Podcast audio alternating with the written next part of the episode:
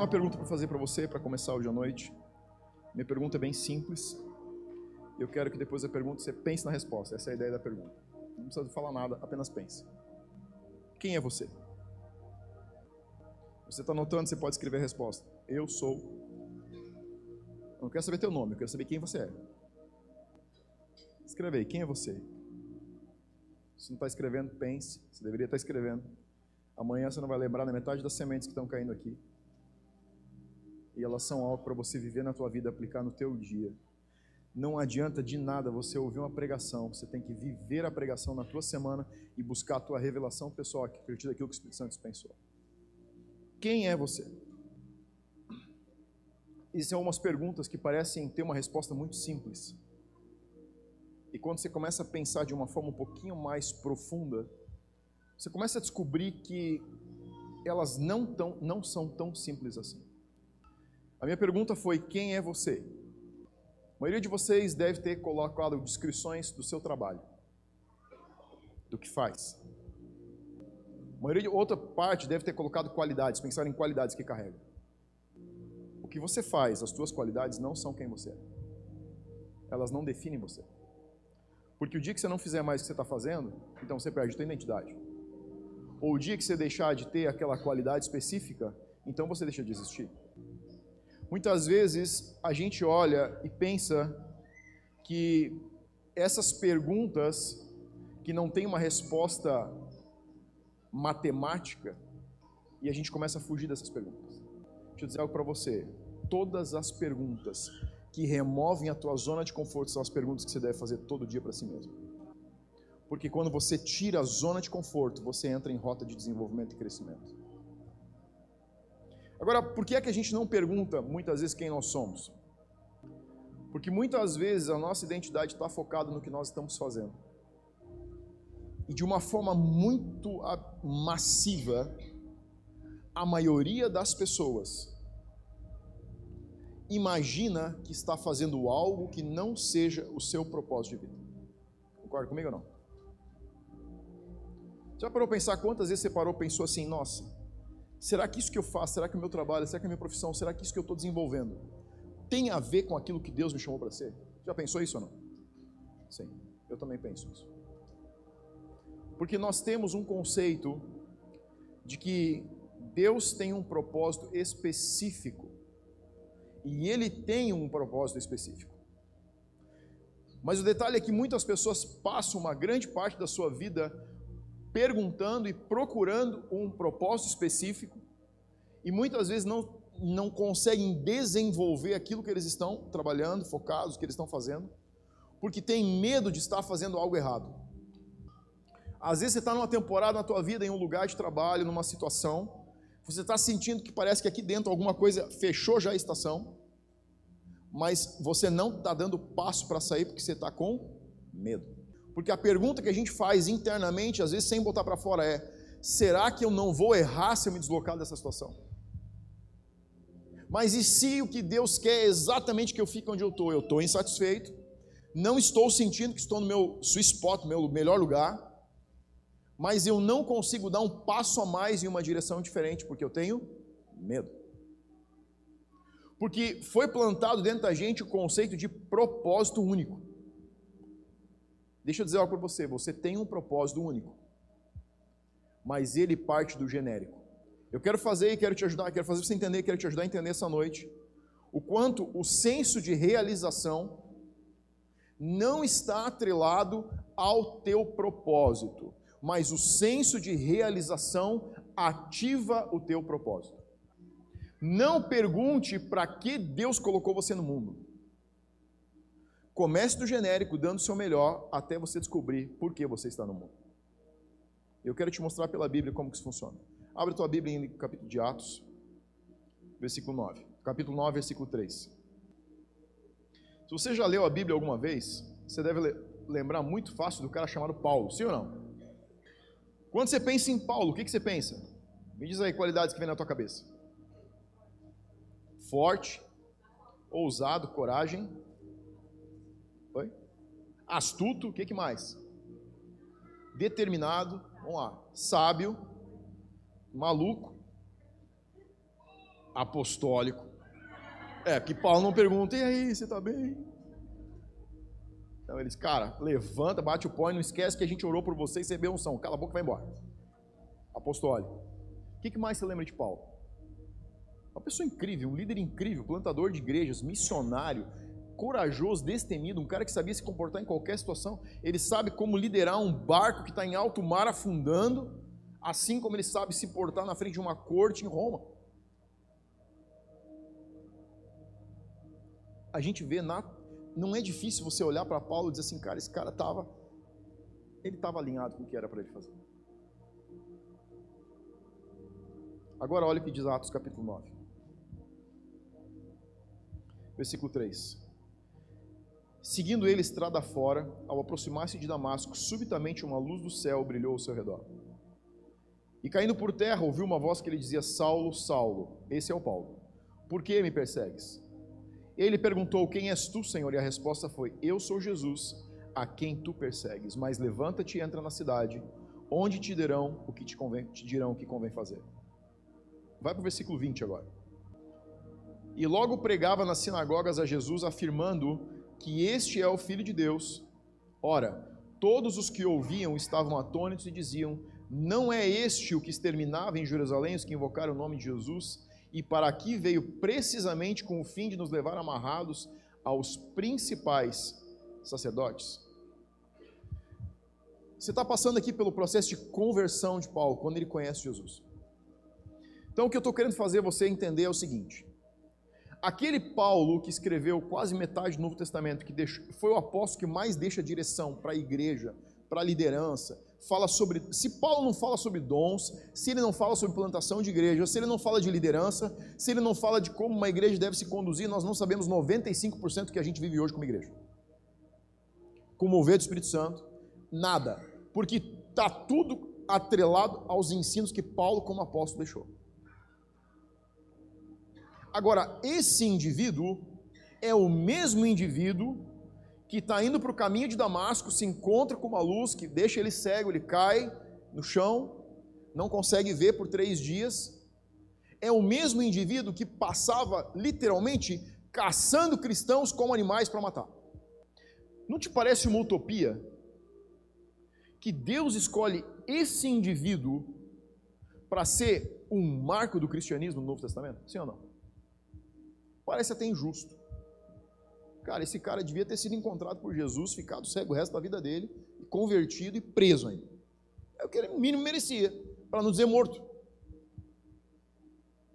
Mas o que faz Deus olhar para esse homem e fazer dele esse segundo indivíduo transformado? Exatamente o que muitas vezes falta na nossa vida para entrar no nosso propósito verdadeiro. Vou te mostrar o que é. Vai para o versículo 13 do capítulo 9.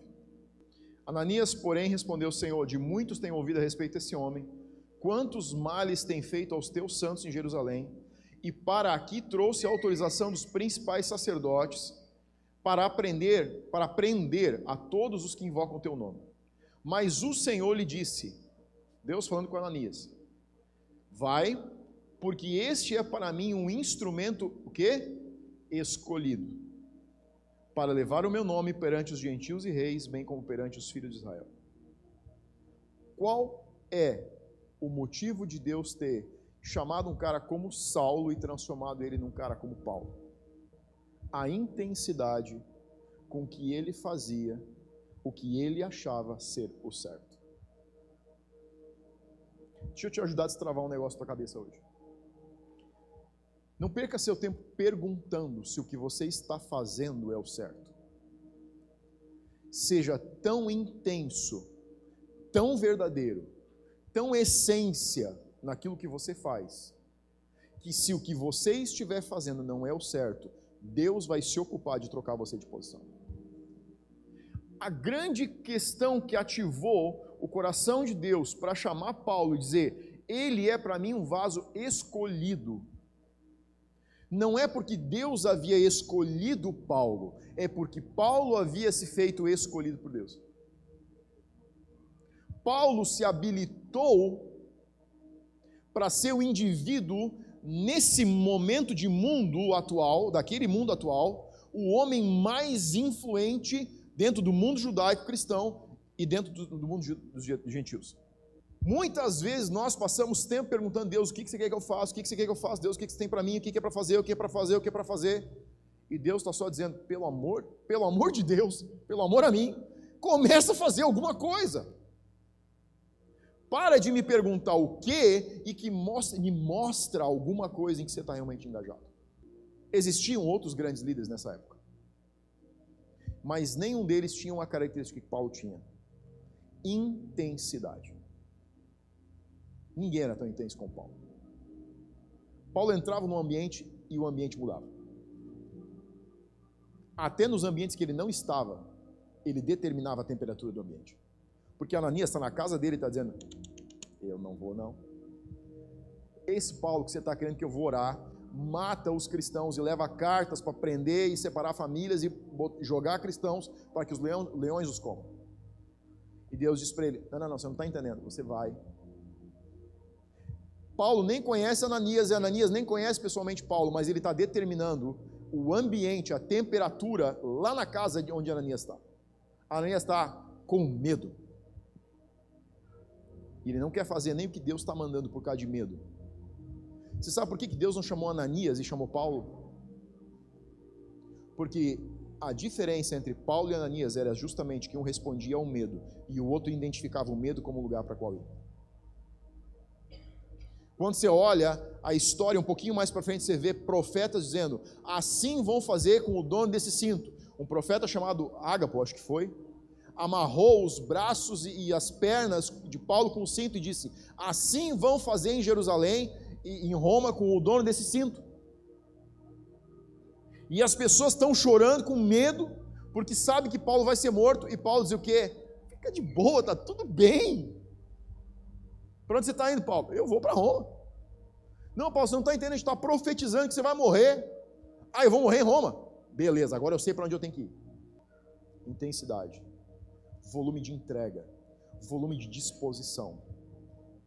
A diferença entre Paulo e todos os outros homens que Deus podia ter chamado nesse tempo era que ele não se movia por um ambiente de medo.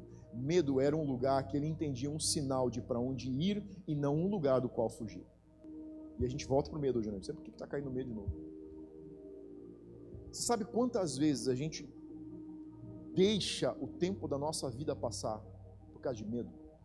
Você para pensar quanta coisa você deixou passar na tua vida por causa de medo? E se eu te perguntar, você não sabe nem exatamente do que, que você tem medo. Sim ou não? Você diz, eu tenho medo. Tá, mas do que, que você tem medo? Esses dias o Lucas, a gente estava conversando em casa, ele disse, se queixou um pouco de medo de escuro e tal. E eu disse: Fala para mim, o que, que você tem medo do escuro? Ele disse: Eu não sei, eu só tenho medo do escuro. Tá, mas você acha que vai vir alguma coisa no escuro? Não, mas é o medo escuro. E pensei, mas não um sentimento idiota? Mas eu ouvi Deus falando: as pessoas vivem as suas vidas com medo. Algumas do escuro e algumas do que eles nem sabem o que é. Algumas vezes você está vivendo com medo da opinião das pessoas. Ah, mas o que as pessoas vão dizer? Não, mas se eu der esse passo, meu Deus, o que meus amigos, minha família. Medo. Não, mas e se eu investir nisso e não der certo? Você vai perder dinheiro? E aí? Não, mas eu, eu tenho medo de perder dinheiro. Então dinheiro é o teu Deus. Não, mas eu tenho medo das pessoas. Então as pessoas são o teu Deus. Aquilo que você teme, você adora. Aquilo que você honra é o centro da tua adoração. Não, mas eu tenho medo que vai acontecer. Então você não sabe nem exatamente o que você tem medo. A diferença que o que, o que nos tira do propósito para o qual Deus nos criou. A ferramenta que o diabo tem para paralisar você é justamente uma só: medo. Se você tiver medo, está tudo resolvido. Porque o medo paralisa, ele te deixa estagnado. Paulo não tinha medo, Saulo não tinha medo. Ele não tinha nem medo de errar. Ele errava com propriedade. Você já errou com propriedade? Eu já errei. Nunca me esqueço de uma prova de física que eu saí pensando assim, cara, arrebentei com a prova. E fiquei tirando nota vermelha, das mais feias. Eu disse, faz sentido, errei feio, errei com coragem. Paulo sabia errar feio. Mas ele sabia errar com propriedade, porque ele sabia que era a respeito de dar o seu melhor, independente do que ele estivesse fazendo. Sabe o que define a, a tua entrada, a minha entrada no propósito para o qual Deus nos criou? A intensidade com a qual você se joga para cima disso. Nós possamos, passamos mais tempo protegendo a nossa vida do que gastando ela. Jesus disse: se você deseja ganhar, proteger, preservar a sua vida, você não é digno do reino. Nossa, pastor, essa palavra é, é dura. Então você vai ter que comer a folha da tua Bíblia que diz isso. Que não sou eu que estou dizendo. Estou só replicando. Jesus disse foi: enquanto você passa preservando, autopreservando, não querendo se gastar, não querendo se terminar, você não está conseguindo andar em direção àquilo que Deus te chamou. Você já pensou quanto do teu trabalho você se preserva para chegar em casa e não estar tá tão cansado? Às vezes a gente, como pais, fica se preservando.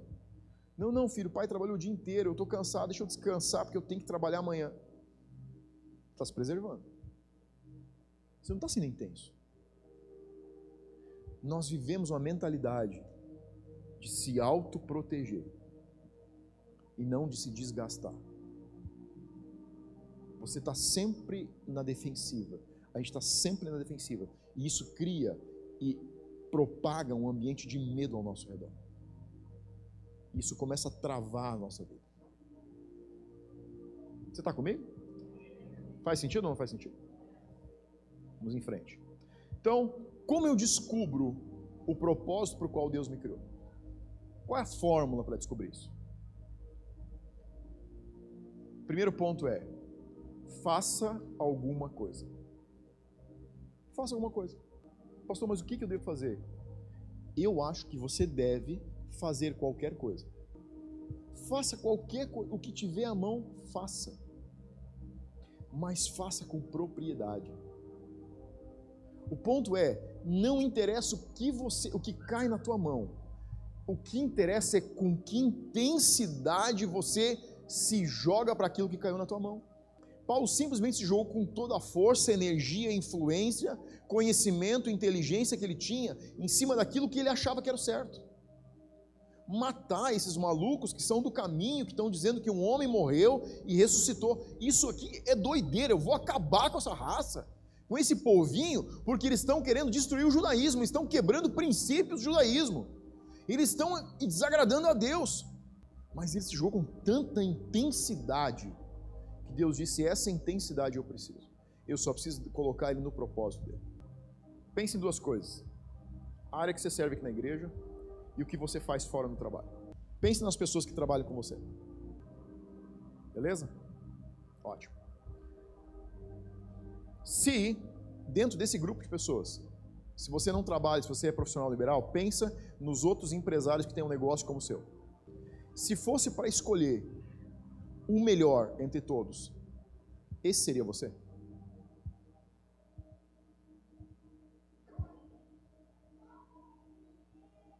Isso é intensidade. Isso é excelência. Ser excelente significa ser o melhor. Não interessa o que você faz. Significa estar na ponta, determinando o ritmo do que está acontecendo.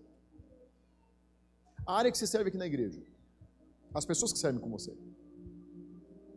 Se você precisasse apresentar algumas qualidades para ser escolhido como líder dessa equipe, você seria a pessoa escolhida? Isso é excelência. O provérbio diz que os excelentes são colocados diante de reis. Nós precisamos desenvolver como cristãos uma mentalidade de excelência. Isso tem que ser quem nós somos. Excelência não é um trabalho que você faz excelente. Excelência é uma qualidade que você tem como indivíduo. Quando você tem a excelência como uma qualidade, tudo que você toca se torna excelente. Isso é excelência. Você não é excelente porque você fez um trabalho bem feito. Você é excelente porque você se relaciona com excelência nos seus relacionamentos, porque você faz o teu trabalho de forma excelente, porque você cuida das suas finanças de forma excelente, porque você investe seu dinheiro de forma excelente, porque você cuida da tua esposa com excelência, porque você cuida dos teus filhos com excelência, porque você cuida do teu carro com excelência, porque excelência é quem você é. Provérbios não diz que aqueles que fazem com excelência serão colocados diante de reis e não de pessoas de, de ralé. Provérbio diz aquele que é excelente. É é uma característica de ser e não de fazer. E aí você fica pensando assim, mas eu faço de tudo no meu trabalho. E muitas vezes o resultado não vem, sabe por quê? Porque talvez te falta ser excelente e não fazer com excelência. Porque a ativação da promoção que vem de Deus precisa de alinhamento total com a verdade. E às vezes a gente está posicionado dizendo o seguinte: mas eu estou trabalhando com toda a minha energia. Mas você não está cuidando do teu casamento com a mesma energia. E se você não está cuidando do teu casamento com a energia com que você trabalha, a promoção de Deus não vem. Porque Deus não te promove pelo que você faz, Ele te promove por quem você é. Pela tua identidade. Porque é como você funciona como indivíduo. Não é através de performance. Porque quando você performa, você pode fazer muito bem para os outros. Mas para o de casa pode não estar tá bem assim. Tua esposa, teu marido, teus filhos, tua família precisa ver excelência em você. Você tem que ser um padrão, a régua, e não só o que você faz. Muitas vezes a gente não consegue viver alguns princípios na vida, porque a gente está aplicando eles como a gente gostaria que eles fossem, não como eles realmente são. Você quer ter impulso de Deus, você precisa se alinhar como ele está olhando a situação. E tudo que você puser a mão tem que ser com excelência, porque é uma característica tua. Um dia a gente estava com pressa para sair de casa. Você vê como que é a cabeça da gente. A gente estava com pressa para sair de casa e a Emily estava um pouco. Menina, né? Segundo os passos da mãe. E a coisa estava um pouco demorada. E eu pressionei e disse assim: Emily, pelo amor de Deus, deixe isso assim eu, eu, eu tinha um trabalho na escola, uma coisa, ninguém vai ver essa parte. Ela parou, virou para mim e disse: Não importa se as pessoas não veem, eu sei que não está bom. Não, filho, o pai vai sentar aqui, fazer um chimarrão, termina o seu trabalho. Por quê? Porque a gente está plantando excelência. E aí você está querendo quebrar um princípio por causa de uma regra. Eu combinei um horário. Não quebre princípios por causa de regras. Quebre regras por causa de princípios que Jesus mais fez foi quebrar as regras por causa de princípios. Por isso que os judeus não conseguiam olhar para ele. Quebre todas as regras se você puder, mas dê a sua vida pelos princípios. Sabe o que significa ser excelente? Significa estar tá fungando no cangote de quem está na tua frente. Você estava de manhã no café, você está entendendo o que eu estou falando. Cara, você tem que fungar no cangote de alguém. Porque sempre tem alguém que pode te ensinar alguma coisa. Na minha trajetória, eu já fui músico, cantor também. Eu e o Jonas cantamos juntos. Cara, isso é piada. Eu sei, isso é muito hilário. Isso é, cara. Sabe aquele tipo de coisa que você quer esquecer? E porque você quer esquecer, você fica lembrando? É. Dramático. Você está rindo de, de ouvir eu falar. Imagina se você me ouvisse cantar. lado direito do púlpito. Você ficava na ponta e eu depois, né? É, nunca vou esquecer dessa imagem. É, e nessa trajetória, eu dei aula de música, fui maestro de uma banda de metais. Cara, Assembleia de Deus, metal, trompete. Sei que você não consegue me ver atrás de um trompete, mas já tive um, toquei muito. E uma vez eu fui pegar aula de música com um professor muito bom aqui do Vale. E na entrevista a gente estava conversando e ele perguntou, então, por que, que você por que, que você quer aula de trompete? Eu disse, não, porque eu sou músico, eu toco trompete e tal, já tem vários anos que eu troco trompete e tal. E eu quero melhorar minha performance como músico. Ele disse, você disse que é músico, tá? É, quanto tempo por dia você ensaia? Eu disse, média uma hora. Assim, tipo, estiquei o meu ensaio para uma hora. É. Ele disse, se você se intitula um músico, e você ensaia menos de três horas, ou você não é músico, ou você nunca vai ser. Ele disse, porque um músico de verdade, profissional, precisa treinar sete horas por dia. O que eu estou querendo dizer para você é, estou usando o exemplo da música porque foi algo que eu vivi na vida. Você que gosta de tocar, você que é músico, as pessoas com quem você convive musicalmente, você aponta, tem alguém fungando no teu cangote, ou você está na rabeira? A gente precisa começar a pensar, olhar para a Bíblia e começar a aplicar na vida da gente. O nosso problema não é conhecer teologia. Nosso problema é viver a teologia. Saber que aquilo que Deus está falando é aplicável na vida. Pensa no que você faz. Pensa naquilo que você serve. Você dita o ritmo ou o ritmo está te esmagando? Você parou para pensar que os melhores músicos não estão dentro das igrejas? Por quê? Porque o mundo lá fora sabe mais de excelência que a igreja sabe de excelência. Porque se é para Deus, basta o coração. E aí, nós precisamos buscar pessoas lá fora para serem o padrão, para a gente apontar, ao invés de eles lá dizer assim, cara, a gente precisa ser tão bom que naquele pessoal da igreja. É isso que está faltando para a gente influenciar o mundo ao nosso redor. Se eu te pedir para ir tocar com os teus amigos na rua, cantar com os teus amigos lá na rua, eles vão dizer: será que você pode cantar mais baixo? Ou será que eles vão dizer: você pode me ensinar alguma coisa? E você ter propriedade do que você está fazendo? E você fazer como Paulo fazia e conduzia a sua vida? Você precisa ser a referência aonde você pisa. E aí a promoção que você está esperando de Deus vai vir tão rápido como você não espera. Não busque a promoção. Busque um padrão de vida onde a promoção não possa te errar.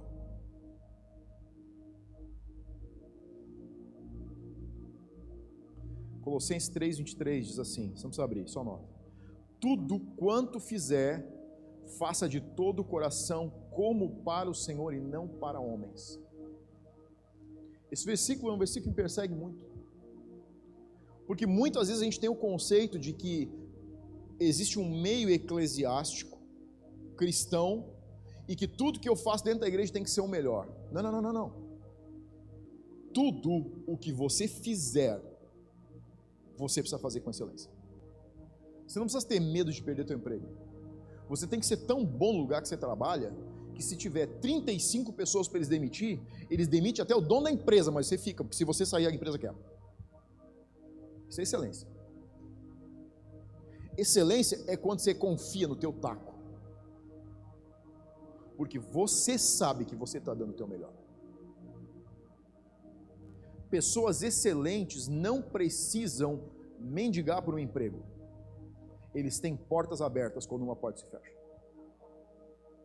Isso é excelência. Você está vivendo excelência quando você escolhe o que vai fazer. Não quando você está correndo fazer, atrás fazer qualquer coisa. A gente precisa começar a mudar a maneira como a gente pensa cristianismo. A gente precisa pensar que tudo que você está fazendo é para Deus, não é a respeito de tocar, cantar ou pregar. Enquanto você faz o teu almoço para os seus filhos em casa, é não fazer de qualquer jeito. É. É quando você está cuidando do teu dinheiro que você ganha e você cuidar ele com responsabilidade. Não, eu vou cuidar sim, porque eu sei que Deus está me dando isso é quando você se relaciona com as pessoas e você está se doando intensamente no relacionamento com verdade, porque você sabe que você está carregando o reino só numa conversa com uma pessoa. Isso é excelência. Esse é o padrão que o reino está chamando a gente para viver. Então, você está notando? Existem três áreas que vão definir o padrão de excelência que você está vivendo. Você não vive, eu não vivo excelência enquanto eu não estiver vivendo o mesmo nível de excelência nas três áreas. Quais são elas? Corpo, alma e espírito. O teu corpo, a maneira que você se veste, a maneira que você anda, que você arruma o teu cabelo, o perfume que você usa, a roupa, a combinação de roupa que você põe, precisa revelar que você é uma pessoa excelente. Não, pastor, isso, isso é esse negócio não tem nada a ver. Na minha igreja tem. Porque eu entendo que você mostra para o mundo que você carrega algo Porque eles olham para você e vão respeitar, porque sabem que você é um cristão. Vou te dar uma dica. Você vai pregar, procurar emprego, você vai fazer uma entrevista, põe seu melhor sapato, porque a primeira coisa que eles vão olhar é o teu sapato. Homens, principalmente. Teu sapato diz quem você é. A tua roupa diz quem você é. Não gaste dinheiro com roupas caras, mas pelo menos ande alinhado. Você não souber fazer a combinação, pergunta a esposa. Graças a Deus que eu tenho uma. Porque senão, às vezes a Emily passa e diz assim, pai, isso aí não está dando certo. a Lidiane já vem antes pro culto, ela passa no meu quarto assim, pai, você não vai com essa roupa, né? Não, pai, você não vai assim. Hoje ela reclamou porque na reunião eu fiquei suado embaixo do braço. Eu achei um caso assim, pai, você viu que você estava suado embaixo do braço?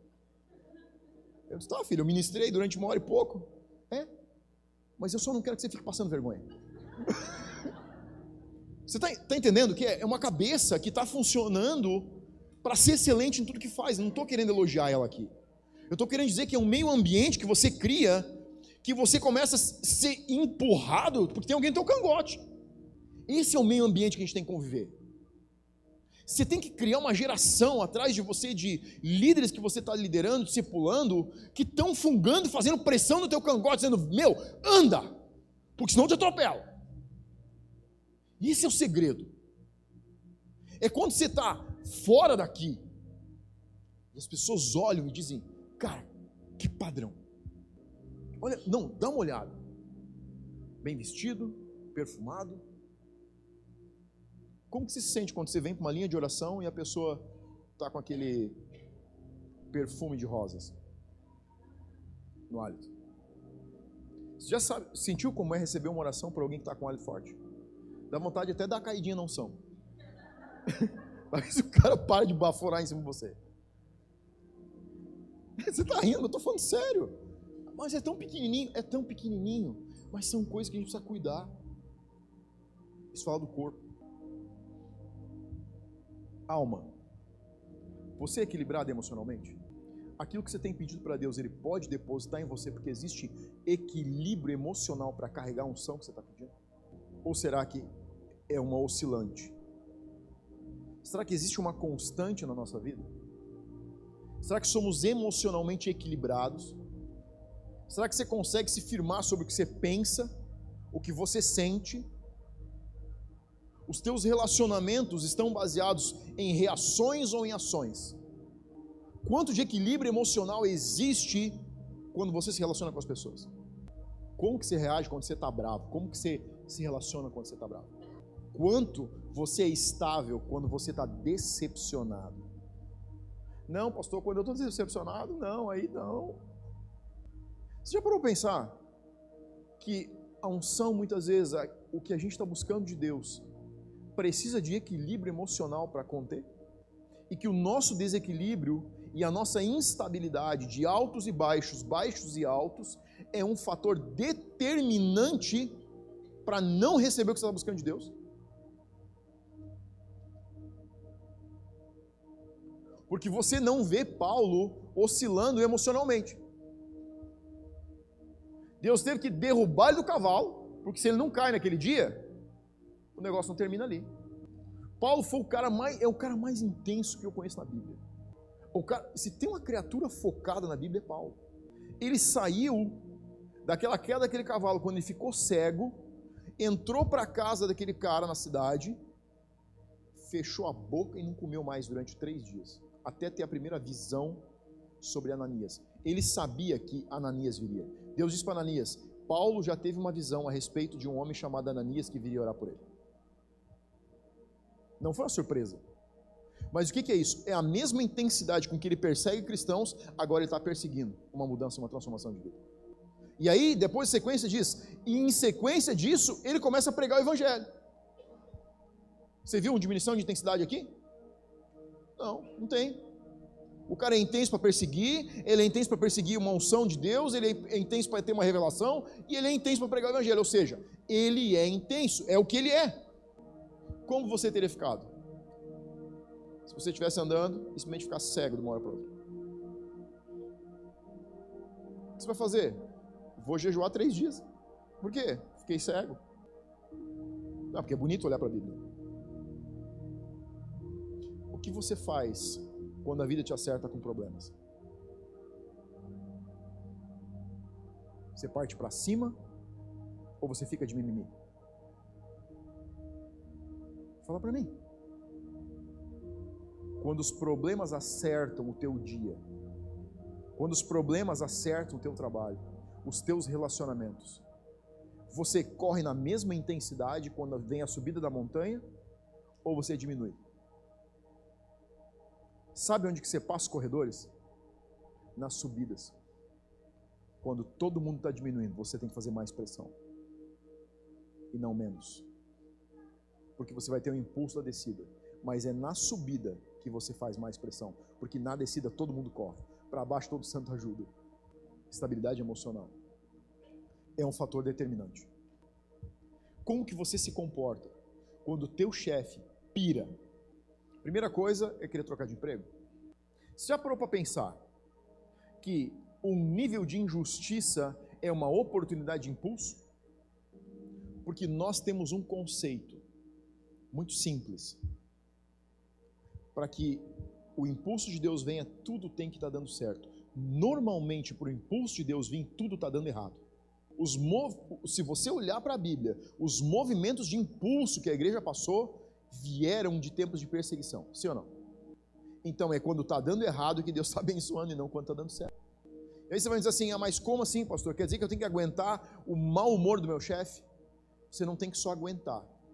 Ele tem que em um momento olhar para você e você ver que você é uma referência para quem ele pode correr quando ele está mal. E se você correr desse trabalho, porque o teu chefe às vezes fica de mau humor por algum problema, ele nunca vai conseguir confiar em você. E talvez você tenha estar tá dizendo assim, pastor, mas é, um, é, um, é todo dia é uma zebra pior que a outra. Ok, Todo dia é uma oportunidade além da outra.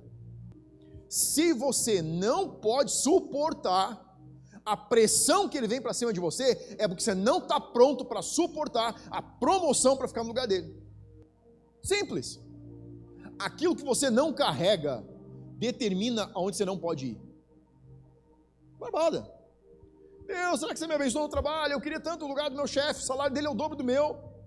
E aí Deus disse assim: então eu te dar um chefe bem ruim, ele vai te ensinar a lidar com todas as situações, porque daqui a três anos eu vou te promover. Três anos você vai aguentar atorar o pau.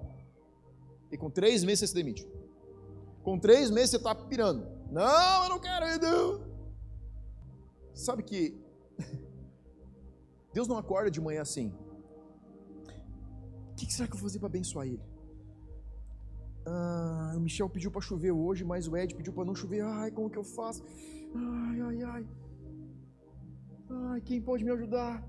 Ai. Deus não está preocupado em te ajudar, meu filho. Ele está preocupado em você carregar o reino. Não é a respeito de ser abençoado, é a respeito de confiança. E confiança não se revela num ambiente seguro, se revela num ambiente inseguro. Você confia na tua esposa? Sabe quando que você confia nela? quando você deixa ela ir num lugar onde você não queria que ela fosse. E você não fica que nem um radar em cima dela. Sabe quando você confia? Quando você dá oportunidade para ser traído, estou dizendo confiança, e você mesmo assim concede a oportunidade de coração inteiro. Porque você não pode dizer que confia numa pessoa porque você controla ela. Isso é o contrário de confiança, é desconfiança. E eu não estou dizendo para você não olhar o celular do teu esposo. O que eu estou querendo dizer é que confiança se revela na medida que você não controla. Porque todo controle é uma desconfiança. Ah, pastor, mas se eu fizer isso, eu tenho medo de ser traído, eu tenho medo de que vão. Tudo bem, você está se movendo por medo de novo. Ah, mas e se? Você está se movendo por medo ainda. Confiança é você entregar a sua vida, é dar as suas costas. Mas pode acontecer de ser traído? Pode. Mas isso é confiança. Estou só te explicando o que é confiança. Cada um vive no nível de confiança que quer viver. Não estou te dizendo que nível você tem que viver. Eu estou dizendo como que confiança funciona. Deus confia no homem, sim ou não? Sim. Sabe como que eu sei que Deus confia no homem? A gente coloca Adão e Eva no jardim e a gente vai dizer para ele não comer de uma fruta que é proibida, mas nós vamos colocar uma árvore bem no centro do jardim que ele vai passar todo dia por ela. Isso é confiança. Se Deus não confiasse no homem, ele não teria colocado aquela árvore no jardim. Confiança é uma oportunidade que eu te dou para me trair. O que você vai fazer com isso é um problema teu. Mas isso se chama confiança. Qualquer coisa fora desse ambiente não é confiança, é desconfiança. No espírito, meu preparo espiritual, meu desenvolvimento espiritual é catalisador para o movimento de alguém? Porque se a minha vida espiritual não é um desafio para pessoas que eu estou me relacionando, então eu não estou sendo excelente na minha vida espiritual. Quanto a maneira que você se relaciona com Deus, quanto a tua intimidade com Deus, quanto o uso de ferramentas como jejum, oração, meditação, revelação de Deus, está sendo um lugar de desconforto para quem anda contigo. Porque não é só ser excelente no trabalho é ser excelente nas três áreas que você tem na tua vida, que são corpo, alma e espírito. O nível de excelência que nós nos movemos é medido por o menor que nós temos na nossa vida. Para a gente finalizar, Atos 26, 14. E caindo todos nós por terra, ouvi uma voz que me falava em língua hebraica: Saulo, Saulo, por que me persegues? Dura coisa é recalcitrares contra os aguilhões. Você sabe quando que foi o primeiro encontro de Paulo com o Espírito Santo? Quando ele estava parado e Estevão estava sendo apedrejado. A Bíblia diz que colocaram as capas aos pés de Saulo, nesse tempo ainda é Saulo. E com a aprovação de Saulo, Estevão era apedrejado. Aqui Paulo está contando a história da vida dele. E ele está falando do momento que ele teve o um encontro com o Espírito Santo, o primeiro encontro. Você sabe o que Paulo está fazendo no caminho de Damasco? Ele está fugindo de algo que ele está sentindo aqui dentro, ele não quer se entregar. Os aguilhões aqui, o conceito de aguilhão, era uma vara comprida, muito afiada na ponta, que se usava para cutucar o gado quando ele não queria andar. E quanto mais o gado era cutucado, mais ele chutava, mais ele era espetado. Cada cristão, cada cristão que Paulo matava, era uma ferroada no próprio coração dele, porque ele já estava entendendo a direção que ele deveria ter. Ele só não queria se entregar. Quais são as direções que você está sentindo? O que Deus está falando com você? O que você está resistindo? Para que você não está querendo se render? Deixa eu te dar uma notícia boa. Não vai melhorar até você cair do cavalo. Uma boa notícia. Não vai melhorar até você se render para aquilo que o Espírito Santo está querendo fazer em você. Paulo sabia exatamente o que ele devia fazer. Ele só não queria fazer porque ele não queria abrir mão das escolhas pessoais. O propósito para o qual Deus criou você está num lugar onde você consegue renunciar a si mesmo para aquilo que Deus está escolhendo.